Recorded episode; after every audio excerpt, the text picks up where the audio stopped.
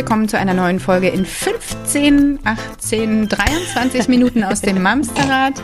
Hallo meine liebe Imke, wie schön, dass du da bist. Hallo meine liebe Judith, wie schön, dich zu sehen. Und hallo liebe Katrin, es ist ein Fest, dich wieder hier zu haben. Ah, einen wunderschönen guten Morgen, schön euch zu sehen. Ich bin so gern bei euch. Ja, wir haben dich auch echt gerne da. Vielleicht müssen wir dich irgendwie auch nochmal richtig äh, ins Mamsterrad rein adoptieren oder so. Oh.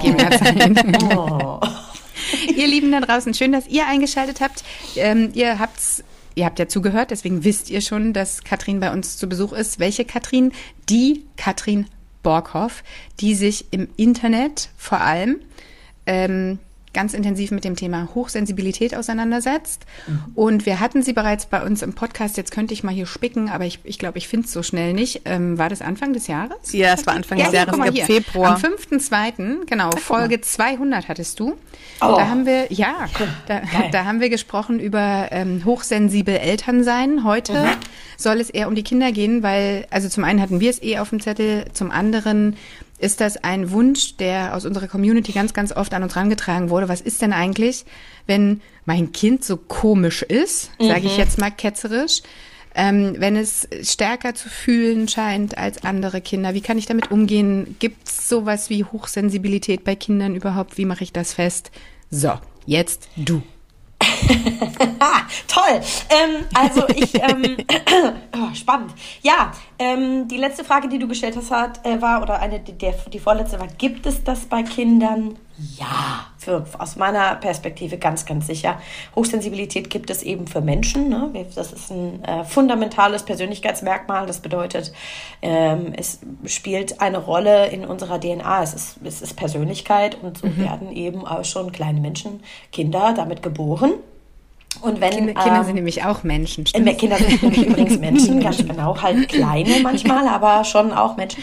Und ähm, ja, wenn ich also feststelle, und das hast du gerade eben auch schon so äh, schön ausgedrückt, das Kind ist so komisch, das ist tatsächlich wirklich sehr häufig bei Eltern der Fall, dass die auch zu mir kommen und sagen, mein Kind ist so ja. anders, verhält sich so seltsam, ja. so angestrengt, so genau. gestresst und so Warum weiter. Warum ist es bei uns immer so viel lauter und wilder und anstrengender als bei anderen Familien? Genau. Bei anderen klappt es doch auch. Warum genau. funktioniert, funktioniert es auch schön in dem Zusammenhang? Warum funktioniert es nicht so, wie ich mir das wünsche? Genau, vor allem auch so Alltagsdinge, ne? dass die Socken, ähm, die Leggings, äh, die Klamotte kneift, dass das Kind nicht alles einfach isst, sondern bei ganz, ganz vielen äh, Lebensmitteln wirklich die Nase rümpft, bis hin zu wirklichen Wutanfällen, weil es das so krass verweigert. Ähm, wir stellen häufig ähm, fest, dass zum Beispiel hochsensible Kinder in der Eingewöhnung viel, viel, viel länger brauchen als nicht hochsensible, dass ähm, die ähm, Anfangszeit in der Schule als deutlich stressiger wahrgenommen wird und so weiter.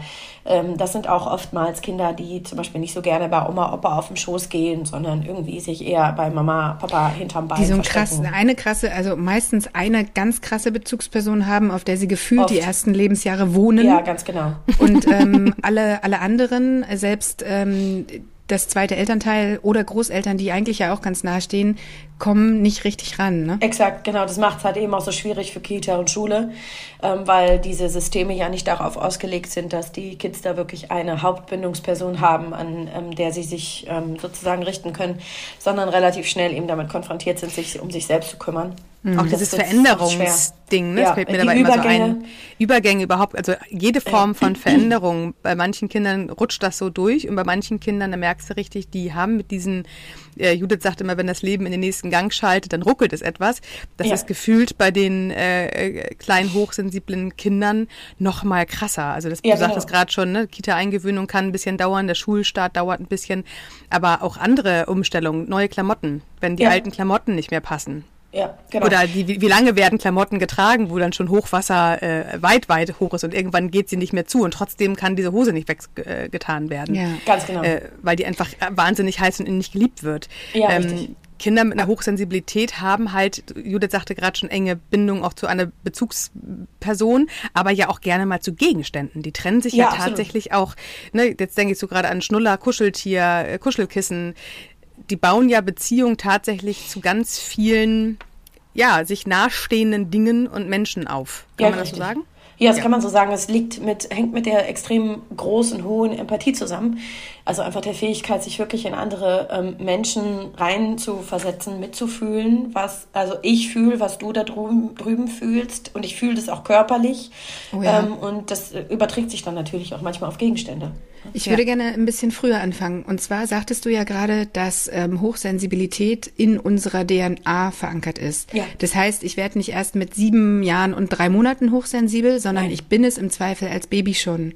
Ja. Ähm, woran können denn Eltern merken, dass vielleicht irgendwas in der Richtung spannend sein könnte, sich mal genauer anzugucken? In welchem Alter geht das los? Ist das mit den kleinen, ganz kleinen Neugeborenen schon ein Thema oder geht das erst im Kleinkindalter los? Wie, wann, wo merkt man das?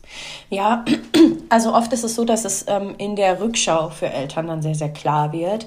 Ähm, wenn ähm, Kinder geboren werden, wenn Baby, Babys geboren werden, die sind ähm, gerade in den ersten Jahren so, so, so ähm, abhängig von Korregulation und so abhängig von unserer ähm, feinfühligen Beantwortung mhm. ihrer Bedürfnisse, dass es super schwierig ist, wirklich von vornherein zu sagen, ist das jetzt ein hochsensibles Kind? Ist das einfach ein Kind, das seine Bedürfnisse sehr stark äußert? Oder ist das halt eben ein Mensch, der auch später im Leben, was weiß ich, Berührung oder Wertschätzung mhm. benötigt? Da fallen ja, mir direkt wieder dieses dieses High-Need 24-Stunden-Baby-Konzept ein, ne? Ganz genau, das fällt dann natürlich oft mit rein und deswegen ist es auch so, dass ich äh, selbst, wenn Eltern von Babys zu mir kommen, erstmal noch nicht so sehr auf den Aspekt der Hochsensibilität äh, gehe, sondern eher auf diesen Aspekt der Beantwortung der Bedürfnisse und der feinfühligen ähm, Beantwortung dieser.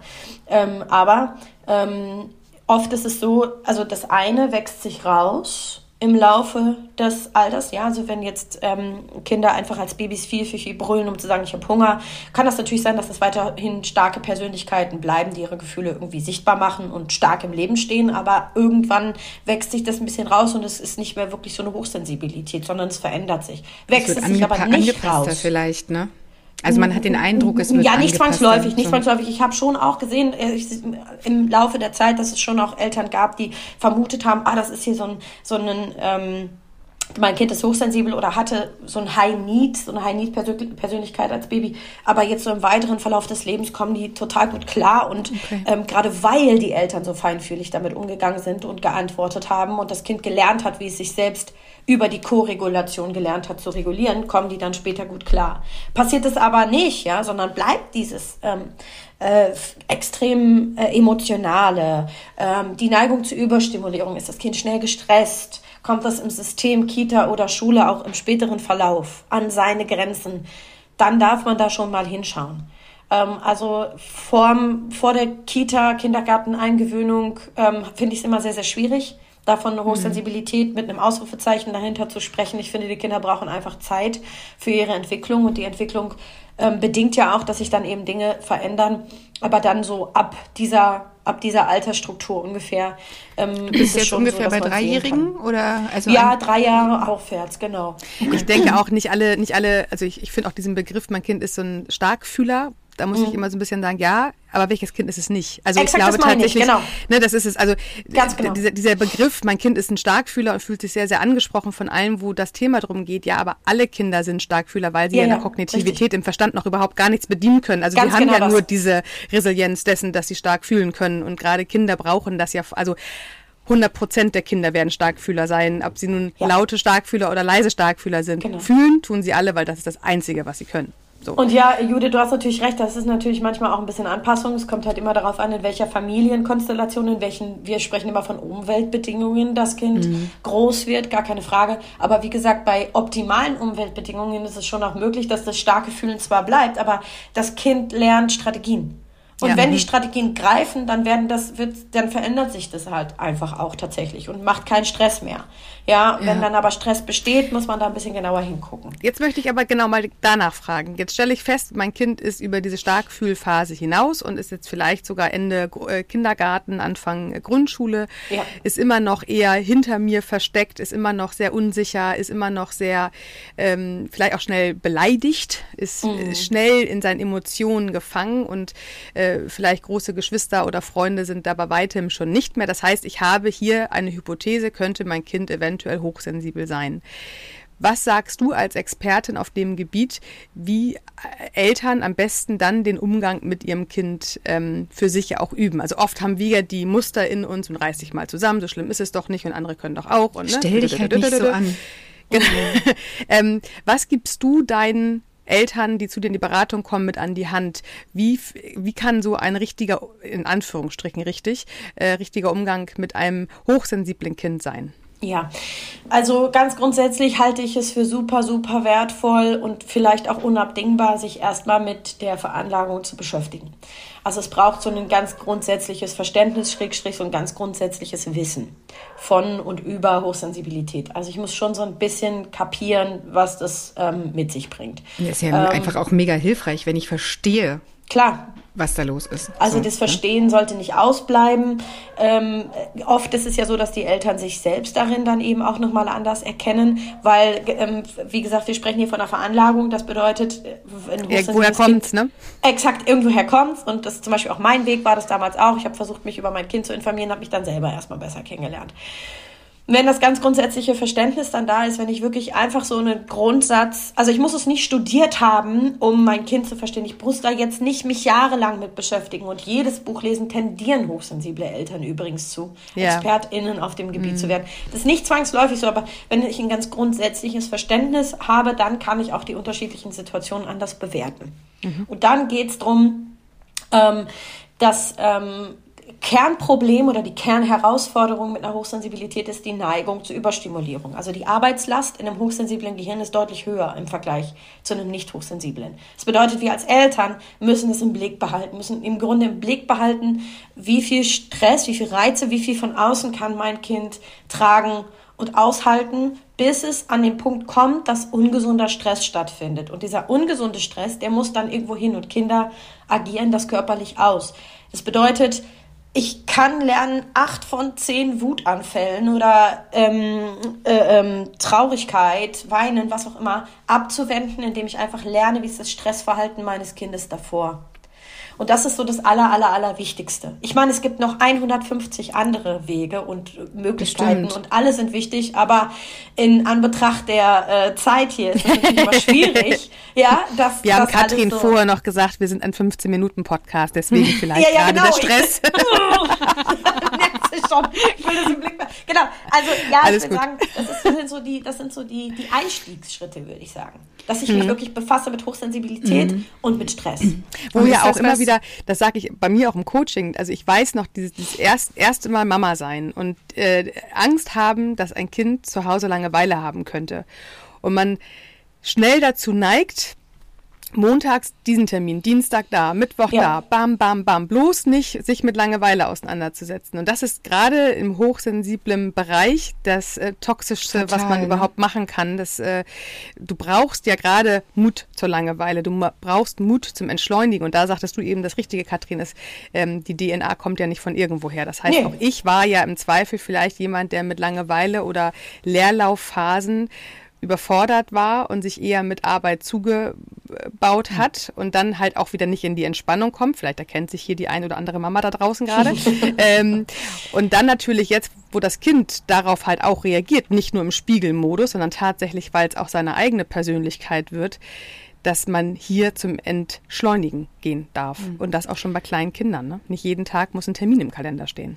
Nee. So, aber jetzt ist es nun so, ich habe mich damit auseinandergesetzt. Ich habe vielleicht ähm, das ein oder andere Buch gelesen. An dieser Stelle könnte ich hier mal kurz ein Ja, das ist ein schönes Buch. Ich mag das. Das ist ein ganz schönes Buch. Da steht drauf, Moment, so feinfühlig und so stark, wie äh, Eltern sensible und hochsensible Kinder in Schule und Kindergarten unterstützen können. Aus dem Wels Verlag. geschrieben von Katrin Borghoff. Also mega, mega Buch. Ähm, ich ich, ich kenne die zufällig. Ähm, äh, was natürlich nichts auf meine Meinung, ne, das beeinflusst das nicht nein, positiv. Das, nein, das hat es vorher schon getan. Schon also ich verlinke euch das Buch auf jeden Fall ähm, in den Shownotes. Darauf wollte ich aber gerade gar nicht hinaus. Ich wollte nur das einmal kurz in die Kamera gehalten haben. Da, so. Dankeschön, ich, ich, ich habe gerade auch schon drüber nachgedacht.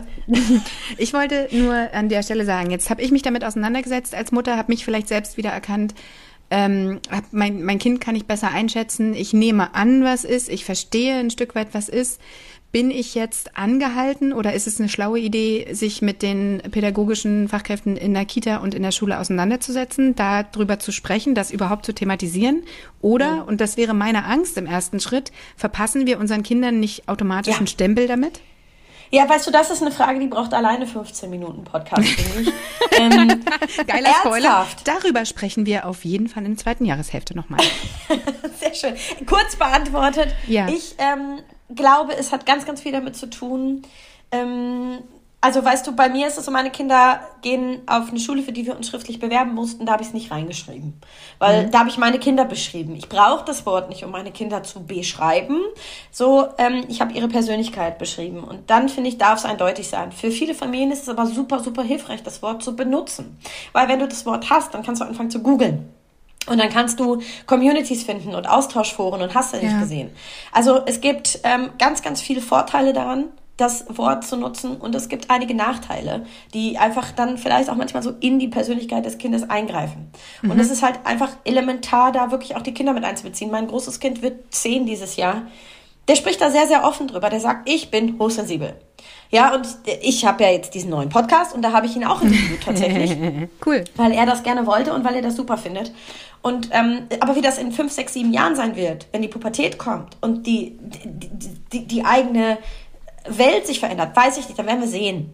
Ja, ähm, aber das finde ich wichtig, dass Eltern auf der einen Seite für sich entscheiden, was brauchen wir als Familie? Brauchen wir den Support? Hilft uns das Wort? Wenn wir es aussprechen, wenn wir uns mitteilen, wenn wir uns verletzlich zeigen, weil es dann dazu führt, dass ich mich anders verhalten kann, dass ich was anderes sagen kann oder von den Lehrkräften, ErzieherInnen, Familienangehörigen was anderes verlangen kann. Oder wirft es mich in so eine Situation, dass ich das Gefühl habe, boah, ich habe meinem Kind jetzt irgendwie so einen Stempel verpasst und alles geht, dreht sich jetzt immer nur noch darum. Mhm. Ähm, das ist nicht so leicht zu beantworten. Das muss jede Familie unbedingt für sich selbst ähm, herausfinden. Es gibt Vorteile, es gibt auch Nachteile, aber ganz wichtig ist, dass wir unser eigenes Wording sozusagen finden. Mhm. Und ja, und du hast völlig Austausch. recht, keine Kategorie, kein Stempel, darum geht es gar nicht. Es geht wirklich nee. nur darum, beschreibe ich mein Kind und hilft es mir, weitere es Hilfe zu finden. Es geht hier ja auch um Rechtfertigung oder Erklärung. Ne? Rechtfertige ich mich dann für das Verhalten meines Kindes oder kann ich einfach nahestehenden Personen erklären, dass hier jetzt kein Problem vorliegt, sondern einfach ein anders fühlendes Kind. So und genau. ähm, ich glaube, das ist ja auch immer ein ganz großer Unterschied, wenn wir anfangen, uns persönlich zu rechtfertigen, dann geht es auch vielleicht weg vom Kind hin zu mir. Äh, liegt nicht an mir, ich habe alles richtig gemacht nach dem ja, Motto. So ungefähr. Ähm, aber naja, auch schon was, eine schwere Frage, ne? Die ja, sind ja immer mit. Frage. Bin ich was schuld daran? Noch, so. Ja, die was größte wir auch Sorge. einbeziehen müssen, ja. ist halt einfach die Tatsache, dass wir nun mal das System und die Gesellschaft haben, die wir haben. Ich meine ganz generell, wir würden uns diese Frage nie stellen, wenn unsere Gesellschaft und unser System einfach auf das Fühlen ausgerichtet wäre, sind wir mal ehrlich. Ja, mhm. ja die Frage stellen wir uns nur, guter, weil das nicht der Fall ist. Mhm. und stimmt. in den Austausch zu gehen ähm, mit weiteren Bezugspersonen des Kindes ist ja wahrscheinlich per se nicht die schlechteste Idee. Im also, Gegenteil, natürlich. Ne? Kommt halt immer darauf an, was ist das Gegenüber bereit auch zu geben, ne? was ist das Gegenüber bereit auch darauf einzugehen. Naja, auch und kapazitär auch, wenn du, wenn du eine Schulklasse hast mit knapp 30 Kindern teilweise, ja. selbst ja. wenn es nur 25 oder 20 sind, äh, in den engen Austausch mit Eltern zu gehen, mit jedem Elternpaar, ähm, ist, glaube ich, echt eine Aufgabe so. Das ist ein Riesenfass, ist ein Riesenfass, was wir da aufmachen. Und ich glaube auch, in unserer Generation haben wir ja auch noch viele ältere Generationen dabei und fühlen war ja gerade für die Generationen vor uns oft eine Bedrohung. Ne? Das war alles, was, was was fühlen äh, angeht. Also ich meine, in unserer Kindheit nach dem Motto, was, was holzen rum, bist eine Heulsuse. Also Gefühle zeigen also, war immer eher Zeich, äh, Zeichen von Schwäche und äh, man, genau. jemand hat sich bedroht gefühlt, weil er damit keinen adäquaten Umgang hatte. Mhm. Oder überhaupt irgendeinen Umgang, noch nicht mal adäquat.